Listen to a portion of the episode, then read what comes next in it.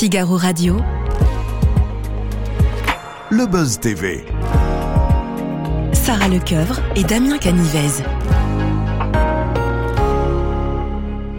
À toutes et à tous, bienvenue dans ce nouveau numéro du Buzz TV. Aujourd'hui, nous accueillons dans ce studio un esprit frondeur et une femme de lettres qui ont décidé d'unir leurs forces pour partir en, en croisade contre l'ignorance. Précisons tout de même que leur aventure n'a pas été un long fleuve tranquille puisqu'ils ont eu maille à partir avec un puissant qui estime, selon ses détracteurs, que l'argent n'a pas d'odeur, mais à cœur vaillant, rien d'impossible. Après des montagnes russes émotionnelles, ils sont parvenus à concrétiser leur duo littéraire dans un recueil que l'on peut aussi lire entre la poire et le fromage. Bonjour Guillaume Oh Meurice. Bonjour le Nathalie Jourdan. Écoutez, Ah, je l'ai lu, hein. je l'ai lu. Voilà. mais là, c'est c'est beau. non, mais écoutez, on bosse ici au Figaro. Alors 201 Fallait quoi Il y a expressions. de la carte de presse dessous. 201 expressions pour épater la galerie. Je n'ai pas réussi à toutes les caser dans mon introduction, Mais mais, en c'est pas tout mal cas, déjà, il y en a 5-6 là. Essayez. Alors, si vous n'avez rien compris à cette introduction, je vous invite à lire ce nouveau livre qui s'appelle Le fin mot de l'histoire. C'est le titre donc du- de l'ouvrage hein, que vous sortez aux éditions Flammarion. C'est un ouvrage dans lequel vous vous êtes répartis les rôles de façon très simple. Vous, Nathalie, vous expliquez l'origine des expressions et vous, Guillaume, vous tordez un petit peu Voilà. les mots pour. euh, La partie rire. intelligence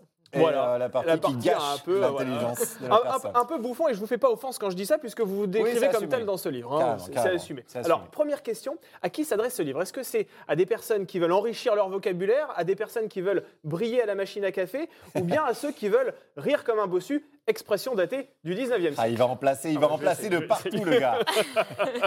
à qui on s'adresse, Nathalie? À tout Bah le oui. monde? Pourquoi on Ouais. s'adresserait à un public en particulier? Je crois que l'idée, c'est vraiment pour le grand public, parce que c'est à la fois euh, assez fouillé comme, Ouais. euh, comme recherche, et euh, j'ai vraiment travaillé sur des sources premières, à vraiment, j'ai vraiment cherché dans des grimoires historiques, et en même temps, euh, on raconte ça d'une manière, euh, je crois, amusante et sympathique. Alors c'est vrai que ce livre s'appelle Le fin mot de l'histoire. Or, on se rend compte que les origines des expressions de la langue fran- française ne sont pas toutes très fines. Euh, L'argent n'a pas d'odeur, par exemple, on n'est pas sur quelque chose d'hyper ragoûtant.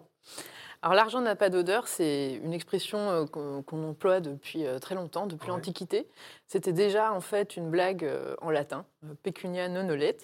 Et en fait ça vient d'une anecdote de l'Antiquité, donc on remonte à Vespasien, Ouais. euh, qui a succédé à Néron. Et euh, Néron avait évidemment vidé les caisses de l'État. Et donc qu'est-ce qu'il a fait Vespasien? Il a fait comme tous les autres, il a créé un nouvel impôt. Et ce nouvel impôt, il s'est dit, je vais créer un impôt sur l'urine, c'est Ah. original. C'est pas mal, effectivement. ça a le mérite d'exister. En réalité, c'est un peu plus, euh, plus précisément, c'est-à-dire qu'il a créé un impôt sur la collecte d'urine, c'est-à-dire qu'il a fait mettre des amphores dans la rue, dans lesquels les gens pouvaient se soulager, enfin les hommes, et, euh, et les teinturiers pouvaient récupérer euh, le contenu des amphores euh, moyennant un impôt. D'accord. Et donc les gens ont commencé à, à le charrier un peu sur l'idée qu'il faisait un impôt sur l'urine Oui. et voilà, à rire sur le fait que l'argent n'a pas d'odeur. Et ça, c'est resté. Pour vous, c'est du pain béni, ce Un genre d'expression. pipi, Voilà. enfin. pour, pour rire là-dessus, pour vous, c'est Bon, c'est assez bah là, c'est facile. quasi euh, trop facile, c'est marrant, on peut parler d'impôts comme ça au Figaro. euh, c'est- bah, de tabou C'est une bonne entrée en matière. Ah non, écoutez, nous on peut parler d'urine, d'impôts. Enfin, vous savez, on n'a aucun tabou sur ce plateau au Buzz TV. Bon, on va poursuivre cet entretien dans quelques instants, mais tout de suite, on va découvrir les news médias avec Sarah Lecoeuvre. Alors, c'est le moment préféré de Guillaume Meurice, Ouais. c'est le moment que la France entière. Il est, il est joli ce plateau. hein. Ouais. Je trouve que là, on est sur un nouveau plateau Eh oui. au Buzz TV Ouais. depuis deux jours. Franchement, magnifique. On est Bravo content. aux équipes de On a un peu froid, mais on est content. Alors, on commence ces infos, euh, Sarah, avec le coup de fil incendiaire qui a passé euh, Éric Dupont-Moretti à Stéphane Guillon. Oui, le garde des Sceaux n'a pas apprécié, ça va vous intéresser Ah ouais, Guillaume, je, pense. pas. Parce que le garde des Sceaux n'a pas apprécié une blague de l'humoriste euh, lancée samedi dernier euh, chez Léa Salamé sur France 2. Dans quelle époque Alors je vais vous la lire hein, pour que vous compreniez. Propriétaire d'une Maserati achetée avec de l'argent sale, mise en examen pour prise illégale d'intérêt, Moretti à la justice, pourquoi pas Jean-Luc Lahaye à la petite enfance. Voilà, c'est ce qu'a déclaré Stéphane Guillon. Et bien le- dès le lendemain de la diffusion, le ministre lui a téléphoné bah, tout simplement pour lui passer un savon. Il était furieux, explique Stéphane Guillon sur Twitter, tout en précisant que cet échange est survenu dimanche après-midi alors qu'il rempotait un acacia juste avant le match Ah. France-Écosse. Donc ça l'a un peu chagriné. Ça l'a Stéphane. ça- ça l'a chamboulé dans son planning. Oui. Ça vous choque ce genre d'appel, vous, Guillaume, qui aussi fait de l'humour autour Bah, de la politique euh, C'est un dire. peu anachronique. Normalement, Ouais. les politiques ne font plus ça. Mais c'est là où on voit que Dupont-Moretti n'est pas tout à fait encore dans le monde politique. Il est encore à l'ancienne. Euh, je montre les muscles. Ouais, regardez, je suis un bonhomme. Je t'appelle pour t'intimider, quoi. Vous avez déjà eu ce genre d'appel, vous? Ça vous est arrivé aussi après une chronique? Jamais, personnellement. Non, mais moi, je suis pas assez subversif. hein. Personne n'a votre trop numéro, c'est ça? Ouais, c'est ça. non, non, non, je- non, ils nous laissent tranquilles, quoi. Après, Ouais. ils appellent souvent directement la direction de France Inter, Ah ouais. mais c'est eux qui gèrent. Et, voilà, quoi. Et vous le Après, savez même pas, c'est ça, ouais. On le sait par la bande parce que t'as Ouais. toujours une secrétaire qui nous dit Ah bah dis donc, il y a eu Darmanin là pendant une Ah demi-heure et tout, tu vois, mais. euh, Et après, mais vous regrettez parfois vos propos en disant, bah là, je suis peut-être allé un petit peu loin quand même, ou pas du tout? C'est assez rare. Non, j'ai pas d'exemple. Non, non mais là, ça reste une blague. euh, voilà, Ouais. quoi. Après, les mecs sont susceptibles. Allez, on poursuit à ces infos médias Mm. avec un animateur, Cyril Hanouna, tiens, qui annonce une Ah. nouvelle émission. Ça va vous intéresser On aussi. l'aime bien, ceci. Il, il annonce un duo à la co-animation, c'est assez rare pour l'animateur de C8. Euh, Avec il- son dealer Il va, mais non, Non. pas avec son dealer, avec son idole peut-être, Patrick Sébastien. Voilà, il Ah, prépare une ça. émission. Alors, on n'en sait pas tellement plus sur le contenu, tout juste sait-on que son programme s'appellera C'est génial, c'est que de l'amour. C'est une référence évidemment à la phrase fétiche euh, de Patrick Sébastien. Et elle sera diffusée en première partie de soirée avant euh, la fin de la saison, donc avant juin. C'est une émission que vous regardez tous les deux, touche pas à mon poste, ça vous arrive Nathalie, surtout. Ouais. Tous les jours. Alors moi, jours. ça m'inspire énormément. C'est vrai euh, et vraiment- Pourquoi pas Il utilise aussi des expressions, après tout, dans, dans son émission. Ça pourrait aussi nourrir votre livre, pourquoi pas Et vous, Guillaume? Moi, il me cite régulièrement, il me traite d'abruti. euh, Ah. ouais, ouais. c'est le moment de lui ça répondre. Là, vous ça- avez ça vous flatte? Ah, des fois, je réponds sur Twitter, Ouais. des fois par SMS. euh, donc, je le sais parce que les gens me disent Ah, bah, il y a Hanouna, il a dit ça sur toi. Alors, je vais regarder. Et puis, je regarde un peu le reste de l'émission. Ouais, bah, faut pas mourir idiot. hein, donc, euh, Ah oui, donc vous regardez quand même un petit peu par curiosité. bah, savoir faut si- savoir de quoi on parle, ouais, Oui, évidemment. Ouais, ouais. Comment vous décrirez l'émission? C'est une émission. Oh, bah, c'est. euh, Ça alterne entre le malaise et le consternant, quoi. Ouais. Ah oui, d'accord. Ah oui, donc c'est pas du tout votre cam, euh, pour le coup, euh, poste. euh. Bah, c'est toujours un peu Ouais. dommage d'avoir une audience pareille Ouais. et de tirer autant les C'est vrai que ça fonctionne très bien en ce moment, ils sont au-delà des 2 Oui. millions de téléspectateurs. évoquent Oui, la mais ça, c'est pas vraiment un critère. euh, ouais. si, si, les- si l'audience était un critère. Regardez, là, on fait pas beaucoup d'audience pourtant. Ah, c'est une vraie émission de qualité. Détrompez-vous, Guillaume détrompez-vous. Tout ce que vous pouvez dire ici sera, repris contre vous. hein. Allez voir. Allez, on termine avec le chiffre du jour, 1200. Et oui, c'est le montant de la petite retraite. hein, c'est comme ça qu'il le décrit Laurent Cabrol. Euh, Il l'a révélé hier euh, chez Jordan sur C8. Ce n'est pas une retraite, est ce qu'il estime, hein, monsieur, l'ancien mé- monsieur météo d'Europe 1. Heureusement que j'ai des revenus annexes. Sinon, on ne s'en sort pas. Voilà, c'est ce qu'a déclaré euh, Laurent Cabrol. 1200 euros euh, Bah, net par c'est mois. c'est vrai que c'est pas énorme quand même. Enfin, à première vue, pour quelqu'un qui a travaillé toute sa vie dans les médias, ça, ça paraît peu, non? Enfin, Qu'est-ce que vous en Bah, ça y est, il va découvrir ce que c'est la précarité. C'est Ouais, vrai. Bah, il est un peu climato-sceptique et tout. Il va bien écrire des bouquins de merde et ça va renflouer un peu ses caisses. Allez, bon, allez. Ouais, On a d'autres euh, personnes à rhabiller? Ah oui, d'accord. Pardon, pardon Laurent Cabrol. Non, non, mais Mais c'est vrai bien qu'il était quand même ouais. un peu gâteux sur la fin. Ah ouais, bah, Ouais, ça, ouais. ouais, bon après. Il y en a, euh, il y en a d'autres. Hein. Mais- ah oui. comme ça. Ah, Les vous Claude Allègre, etc. Ah oui, d'accord. Après, c'est un peu la- la- Vous avez vos cibles là, apparemment. Non, non, mais c'est, c'est- ça me fait marrer ces gens qui se plaignent, euh, voilà, qui se rendent compte au final que. ouais, Mais c'est vrai qu'à à- sa décharge, 1200 euros, euh, quand Oui. vous habitez dans une ville comme Paris, par exemple, c'est vrai que c'est quand même assez compliqué. Mais attention de- à ne pas devenir trop de gauche quand même, là, tout se passe. Ça veut dire qu'il faut réévaluer les retraites, bien C'est évidemment. contagieux, j'ai Est-ce l'impression. qu'on se voit à la c'est- manif le 7 mars? Ah écoutez, euh, peut-être qu'on va la, on va la suivre Figaro. Ouais? Ok. Vous venez avec moi? Bah, on va Ah la suivre sur Figaro Live en tout cas, oui, très Non, Non, mais certainement. suivez-la directement dans la manif, dans le cortège. Bah, on va la suivre avec le micro à la main. On, va essayer de vous interviewer pour avoir votre avis. Et vous, Nathalie, vo- vo- votre position là-dessus, c'est vrai Est-ce que, euh, enfin voilà, vous avez aussi, euh, comme euh, Guillaume Meurice, une fibre politique aussi, quelque chose qui fait que vous êtes engagé pour une cause, euh, peut-être? Alors, moi, c'est vrai que je l'utilise moins euh, Ouais. dans ma carrière artistique, mais Ouais. évidemment, euh, j'ai des, des convictions. Ouais. Et euh, je serais effectivement euh, plutôt à gauche. Ouais. Et plutôt, euh, ce qui m'intéresse, c'est surtout l'écologie. Voilà, s'il y a un, un sujet qui m'intéresse. Vous vous rejoignez là sur ces points-là, en tout cas, tous les deux. Bah, J'espère que Ouais. tout le monde se rejoint, surtout sur Ouais. ces points-là. Bah, vous ça fait débat quand même. hein. Vous voyez, il y a beaucoup de débats aujourd'hui autour de l'écologie. Euh, Il n'y a pas un point d'accord autour de, le- de Ah, l'écologie. c'est dommage, on perd du temps. Ah, c'est vrai, peut-être que vous avez raison. On va, on va en parler en tout cas peut-être de l'écologie justement dans cette émission. On poursuit tout de suite l'entretien du Buzz TV avec Guillaume Meurice et Nathalie Landreau.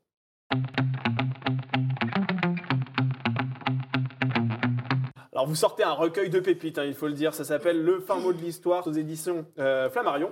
Euh, dans cet ouvrage, donc, vous expliquez, c'est vrai, avec beaucoup de pédagogie, l'origine de plus de 200 expressions. Vous en profitez évidemment pour en rire, vous Guillaume. Comment ce livre est-il né exactement? C'est la rencontre entre vous deux qui a fait que ce livre aujourd'hui est dans mes mains ou bien euh, il y a euh, une toute autre origine? Euh, Vas-y, parce que ça, ça vient de toi quand même Ah, à la base. Tu avais déjà travaillé avec euh, le Robert. Oui, en fait, euh, effectivement, euh, les éditions du Robert ont l'habitude euh, de publier des livres sur les expressions. Et euh, j'en ai, j'en ai écrit plusieurs pour Ouais. eux sous, sous commande. Et, euh, et euh, voilà, l'éditrice m'a appelée en me disant qu'elle aimerait bien faire quelque chose avec Guillaume Meurice, qui cherchait la meilleure plume de la maison. Ouais. Et donc voilà, elle m'a proposé, elle m'a proposé le, le livre et j'ai accepté tout de suite parce que j'avais envie de, de travailler avec Guillaume. Et comment vous avez choisi ces euh, 200 expressions? Alors ça, c'était du travail. J'ai surtout euh, opté pour des expressions qui sont peu traitées dans d'autres livres sur les expressions. euh, parce que c'est redondant et c'est ennuyeux, je pense, pour, pour les lecteurs. Et donc, c'est vraiment, on a été chercher euh, des choses, par exemple, euh, faire les montagnes russes euh, émotionnelles, ça, Ouais. vous le trouverez nulle part ailleurs, ou euh, euh, se prendre pour le moutardier du pape, mais ça, Ah, il y a des expressions un peu pointoches. Ah ouais. celle-là, elle est un peu- Peut-être une histoire de placement de produits dedans, enfin pour ceux qui liront le livre. Mais comment vous les avez documentées, ces, ces- ces histoires? Parce que c'est vrai qu'on a des références historiques assez précises finalement. Euh, comment vous avez fait pour rechercher l'origine de toutes ces expressions? Alors bah, j'ai fait des recherches, hein, c'est un, c'est un énorme travail, euh, il faut l'avouer. Euh, disons que sur, le plan euh, purement linguistique, il y a- il y, a des outils hein, quand même, il y a des dictionnaires étymologiques, euh, mais qui sont constamment euh, mis à jour. Et donc parfois, ils sont, ils sont sur les entrées, c'est pas toujours mis à jour, donc il faut, il faut faire le travail. Maintenant, il y a un outil qui s'appelle Gallica Ouais. euh, de la Bibliothèque nationale de France, et depuis quelques années, hein, mais donc ça permet par mots-clés de retrouver dans tous les écrits qu'ils ont, qu'ils ont intégrés dans leur base de données. C'est énorme, hein, ils, ont, qu'ils ont, ils ont des, des- des dizaines de milliers d'écrits. Et ça permet de remonter à des manuscrits du Moyen Âge parfois. Et, et ça permet de voir à peu près de quand date l'expression, parce que ça permet de situer euh, où, se trouvent, euh, où se trouvent les dates. Et puis après, pour les recherches historiques, évidemment, euh, là, c'est des articles universitaires de, de chercheurs. Euh, voilà, c'est des recherches. Ça prend énormément de temps. Ça vous a pris combien de temps à écrire un livre comme ça? Quatre mois. Quatre, Ah oui, ouais. ça, somme toute assez rapide hein, finalement pour le, leur travail.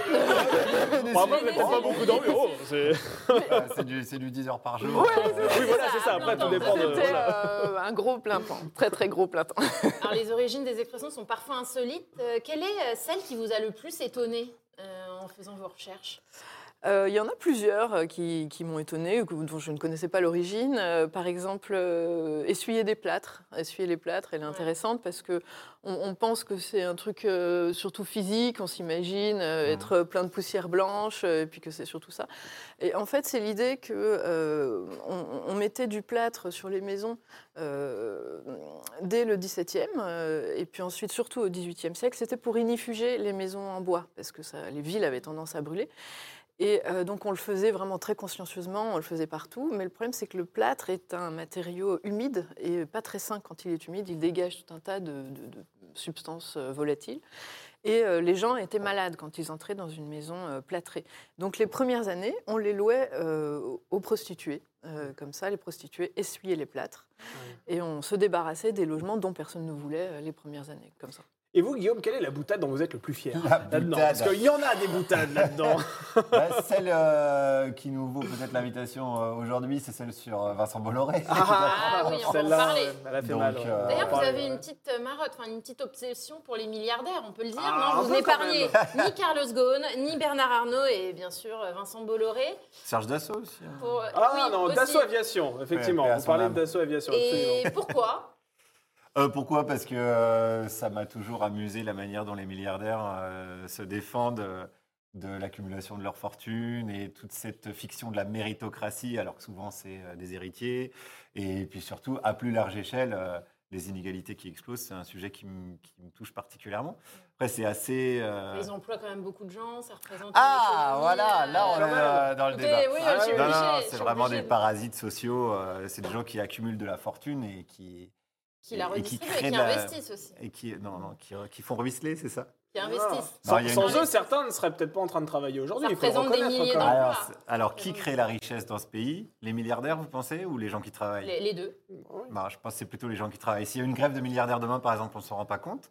Et quand il y aura une grève de travailleurs euh, à l'échelle nationale, on va vite s'en rendre compte, vous allez voir. Ah, c'est sûr qu'il y a plus vous allez de vous, milliardaires. rendre, vous allez vous rendre compte de qui travaille en France et de qui Il y a moins de milliardaires que de travailleurs. assez facilement. euh. Ouais. Alors c'est vrai que vous, Guillaume, aussi, alors au-delà effectivement de, de ces boutades effectivement sur, sur les milliardaires, vous parlez aussi parfois de choses un peu plus légères. Page 88, par exemple, crier haro sur le baudet, vous avez trouvé quelque chose qui nous a fait C'est vrai, hurler de rire. Euh, Alors, je me rappelle plus exactement qu'est-ce que j'ai mis à euh, héros sur page le bidet. 88, héros sur Ouais, le il y a du bidet, jeu de mots, il y a aussi du jeu de mots, Ah, il y a parce du qu'il jeu de faut- mots. Parce qu'il y a quand même 200 blagounettes, donc euh, bon, il faut un peu varier les plaisirs. On peut À ne pas pas faire que des blagues sur confondre milliardaires. avec héros sur le bidet. milliardaires. À ne pas confondre avec Héros sur le bidet, qui est une scène coupée du dernier Avengers où on voit Thor s'épiler le maillot au burin. Vous êtes très drôle. C'est visuel. Alors, c'est C'est visuel. visuel, c'est visuel. C'est assez frappant, effectivement. Alors, dans votre Moi, mon livre. plaisir, c'était de faire rire Nathalie aussi. Du coup, ouais, c'est- Oui, je vois qu'effectivement, Ouais, ouais, ça marche. sur ça. Ouais, Ouais, ça marche. ça, ça- ça fonctionne bien, effectivement. Euh, c'est vrai que dans votre livre aussi, alors c'est assez intéressant parce qu'on a une perspective historique aussi de l'évolution du langage quelque part, et on se rend compte que cer- certaines expressions puissent leur origine dans des périodes assez sombres de l'histoire, si j'ose dire, l'époque de l'esclavage par exemple. Euh, Est-ce que vous pensez qu'aujourd'hui, il y a certaines expressions qui ont encore leur, dis- disons, leur rôle dans notre, dans notre langage, ou bien il faudrait tout simplement les supprimer, les mettre à la Cancel, poubelle les La cancel, cancel, et vous voyez vers, ce quoi je veux vous emmener. La société woke. Exactement. Est-ce que vous, vous- vous êtes favorable justement à une évolution euh, des, des expressions pour correspondre aux valeurs de, de 2023 ou bien c'est important de les garder pour aussi montrer euh, quelles sont les, les origines de, de notre langage? Quel est votre regard là-dessus? Moi, mon point de vue, je pense que c'est important de les connaître et de, effectivement, si elles ont un contenu raciste ou misogyne ou euh, que sais-je, c'est important de le savoir. Ouais. Et effectivement, dans certains cas, par exemple, je sais pas, avoir la banane, c'est vraiment une expression raciste. Celle-là, franchement, depuis que je le sais, je l'utilise plus. Mais euh, voilà, je pense que c'est une question de dosage. Et de toute façon, en fait, la langue fait son travail toute seule et, et, euh, elle nous attend pas pour savoir qu'est-ce qu'elle. Ça se fait tout seul, en fait. Il y a un moment où le où l'évolution de- du langage euh, a lieu de soi-même. Vous êtes d'accord avec ça, Guillaume? Tout à fait. Ouais. Ouais, ouais, c'est vivant une langue. Ouais. Donc, euh, c'est vrai qu'il y a- il y a beaucoup de gens conservateurs en France qui pensent que la langue est figée Ouais. dans un temps de l'histoire, qu'il faut surtout pas la bouger. Mais euh, la, la réalité, c'est pas ça. C'est que les gens, Ouais. parlent, ils utilisent des nouvelles expressions qui viennent de partout et qu'au final, les gens se les approprient. Et Il y en a même qui reviennent au bout du jour. vivante, En fait, on appelle ça. Avoir la dalle, par exemple, vous expliquez très bien dans votre livre qu'avoir la dalle, c'est une expression qui date euh, du Moyen Âge, hein, euh, quasiment, à l'époque des, des bateaux, où justement on, on nettoyait des, des espèces de, de, coups de rigole sur des bateaux, et puis aujourd'hui, on la réutilise aujourd'hui, on parle même de dalleux, alors que ce sont plutôt des jeunes hein, qui vont utiliser ce genre de d'expression. Hmm. Et euh, il y a aussi l'expression faire sa princesse. Est-ce que comme avoir la banane, vous ne l'employez plus? Parce que faire sa princesse a une origine misogyne, hein, c'est ce que vous racontez dans le livre. Oui, en réalité, je l'utilise maintenant, mais euh, par ironie un peu, parce que Ah oui. ça, Elle ça me le dit à m'amuse. moi. Voilà, je- Bien, tu fais ta princesse. D'accord, ouais. Alors c'est vrai que euh, vous avez parlé tout à l'heure de, de Vincent Bolloré, alors c'est vrai que vous avez eu maille à partir, avec cette industrie de maille à partir, expression qui se trouve dans le Allez. livre, effectivement. Euh, nouvelle. Alors, euh, c'est le grand patron de, de Vivendi, hein, société mère du groupe d'édition Editis, hein, qui détient entre autres la maison, euh, du coup, euh, le Robert. C'est sous cette étiquette à la base que votre livre aurait dû paraître. Euh, et finalement, au dernier moment, coup de tête, la collaboration ne s'est pas faite. Qu'est-ce qui s'est passé exactement? Il semblerait qu'il n'ait pas apprécié une blague du livre qui le concerne, à savoir l'expression était faire l'enfeu. Et j'avais écrit faire l'enfeu, exemple, euh, raconter les malversations de Vincent Bolloré sur Canal+. Il s'avère que si on essaye de faire ça, on est viré euh, assez Ouais. rapidement. Et ça lui est remonté euh, aux oreilles et il a carrément bloqué la sortie du livre qui n'a même pas été imprimé. Mais quand vous dites il, vous parlez vraiment de Vincent Bolloré Vous pensez que c'est lui vraiment en personne qui a bloqué le- la, la sortie de votre Ah, il est connu pour ça, pour être très très interventionniste et euh, il, il intervient par exemple dans l'écriture des scénarios des séries de Canal et tout. C'est- on est quand même Vincent Bolloré lui-même, vous est- pensez Mais c'est un industriel quand même qui, qui est milliardaire, qui, qui a des, des, Qui a autre des chose à activités en. Afrique. Ouais, Bah non, mais on peut imaginer Bah, effectivement. on peut imaginer, mais Avec tout non, le on respect qu'on lui euh, doit, qu'effectivement, euh, il a peut-être d'autres business qui euh, sont plus importants pour lui qu'un livre ou même une série Canal+, après tout, qui euh, sont peut-être un, petit pourcentage de son mais là, on parle d'un sociopathe. hein. On est vraiment euh, sur quelqu'un Ah oui, qui, euh, voilà, on parle de psychiatrie vraiment là. Donc, euh, on est sur quelqu'un qui essaye de absolument tout maîtriser de ce qui se passe dans son groupe. Ouais. Et c'est vrai que les, moi, je connais pas mal de scénaristes qui bossent voilà, dans le groupe Canal, etc. Et c'est un enfer. Même à l'époque des Guignols, il écrivait des sketchs des Guignols. Enfin, c'était vraiment, qui était forcément complètement nul, quoi. Ouais. Mais euh, ouais, il a d'ailleurs coulé, il a fini par couler les Guignols. Mais ouais, il est vraiment, il est vraiment connu pour ça, quoi. Contrairement d'ailleurs à à d'autres euh, milliardaires ou industriels ou quoi, qui, comme Bernard Arnault, je pense pas euh, qu'il est vraiment sur le cul de tout ce qui se passe à LVMH. Quoi. Mais Bolloré, ouais, c'est- c'est c'est particulier. ouais. Et, et comment vous avez réagi Il faut retrouver un éditeur immédiatement euh, Bah, on a été vachement, enfin moi j'étais, on a été vachement surpris quoi, parce Oui. que les blagues sont Et- assez inoffensives en vrai. hein. Ouais, Ça se saurait si j'avais la vous- capacité. Vous de- pouvez tous les deux vous retourner contre. euh, On le fait là, on a engagé une procédure judiciaire euh, contre lui pour euh, tout simplement euh, déjà rupture de contrat. Ouais. On avait un contrat d'édition, nous on l'a respecté parce qu'on a produit un texte Ouais. eux ne l'ont pas respecté, quoi. Ouais. Donc, euh, Vous pouvez lui réclamer combien? Alors ça, j'en sais rien, c'est les avocats, c'est des batailles d'avocats, des batailles de chiffres. euh. Mais euh, on le fait pas tellement pour l'argent, mais plutôt pour le principe, quoi. Mm, mm. Le fait qu'un milliardaire ait le droit, au dernier moment, de décider de la sortie ou non d'un livre. On, on- on le fait aussi un peu pour les autres, qu'il y a d'autres livres qui sont bloqués Ouais. parce qu'il y a des choses qui posent Et problème. vous avez des preuves, ça Euh, Vos avocats ont des preuves euh, contre Vincent Bolloré en- Bah là, le Pour le contrat, c'est pas marqué Vincent Bolloré sur le contrat, donc c'est la Mm. société Sa qui société. gère. Ouais, ouais. Euh, Donc c'est eux qu'on attaque, oui. mm. Et vous, Nathalie, comment vous avez réagi aussi lorsque vous avez appris que finalement euh, le Robert n'allait pas Ouais. éditer euh, ce livre Vous vous êtes dit, ça y est, euh, bah, mes quatre mois de travail euh, foutus par terre et euh, mon livre euh, à jeter aux oubliettes? Oui, c'est vrai que moi aussi, franchement, j'ai été très surprise parce que c'est venu euh, euh, comme un cheveu sur la soupe au bout de plusieurs mois de, euh, De de travail. vacances euh, d'été sans Ouais, aucune nouvelle. ouais. Et puis tout d'un coup, euh, on était déjà arrivé pour faire le service de presse et puis on, on nous dit la bouche en cœur que finalement il n'a pas été imprimé. Euh, et bon, j'ai trouvé qu'on nous avait prévenu quand même très tard et puis surtout que voilà, c'est pas possible, surtout en termes de droit. euh, de, de- on n'était pas là parce qu'on avait vu de la lumière, on était là parce qu'on avait signé un contrat, qu'on avait reçu une commande et qu'on avait d'ailleurs accompli. Donc euh, voilà, en fait, c'est surtout pour, un peu défendre les auteurs en général euh, euh, qu'on fait ça. Et puis, euh, Mais Et- au, au regard de, de- de- de ce que vous pensiez justement des, des milliardaires, euh, tout à l'heure les, les propos que vous avez tenus à leur égard, c'est vrai que euh, Editis, on le sait, est une société du coup qui est dé- détenue par, par Vincent Bolloré. Ça ne vous dérangeait pas au départ d'être édité par Vincent Bolloré, sachant que bah voilà, vous n'aimez pas les milliardaires, vous, on peut le dire comme ça. Mais c'est marrant, mais c'est c'est vrai, tout à fait vrai non mais ce que c'est vrai qu'il y a une petite contradiction quand même, non? Mais je savais pas, quand j'ai signé au Robert, que c'était Bolloré. Ah d'accord, vous aviez... Parce que c'est assez nébuleux en fait le monde de l'édition. Donc euh, en fait le Robert appartient à Editis, qui appartient à Vivendi, Oui. qui appartient à Bolloré. C'est vrai. Donc pour moi le Robert c'était les dico quoi, c'est ce qui traînait euh, chez mes parents, tu vois, quand tu cherchais une définition. Et pour l'anecdote, j'ai appris que c'était à Bolloré parce que Bolloré était auditionné au Sénat euh, par je sais plus quelle commission et il a dit euh, ah mais regardez moi je suis woke, le pronom Yel Ouais. c'est sorti dans le Robert et le Robert ça m'appartient. Moi j'ai fait ah bon? J'étais Ah oui, en train ce d'écrire. euh, Et je là, dis, ah merde, je savais pas, tu vois. Et là, mais c'est c'est- mais j'aurais, j'aurais dû me renseigner avant, c'est sûr. Ouais. Mais bon, je regrette pas au final parce que. et vous avez retrouvé vite une maison d'édition. Oui. Mais pas si vite que ça, parce Ah. que c'est pas un livre qui est facile à éditer. Enfin, c'est assez euh, particulier, ça, c'est de la linguistique et C'est tout. pointu, oui. Donc, euh, non, on en a.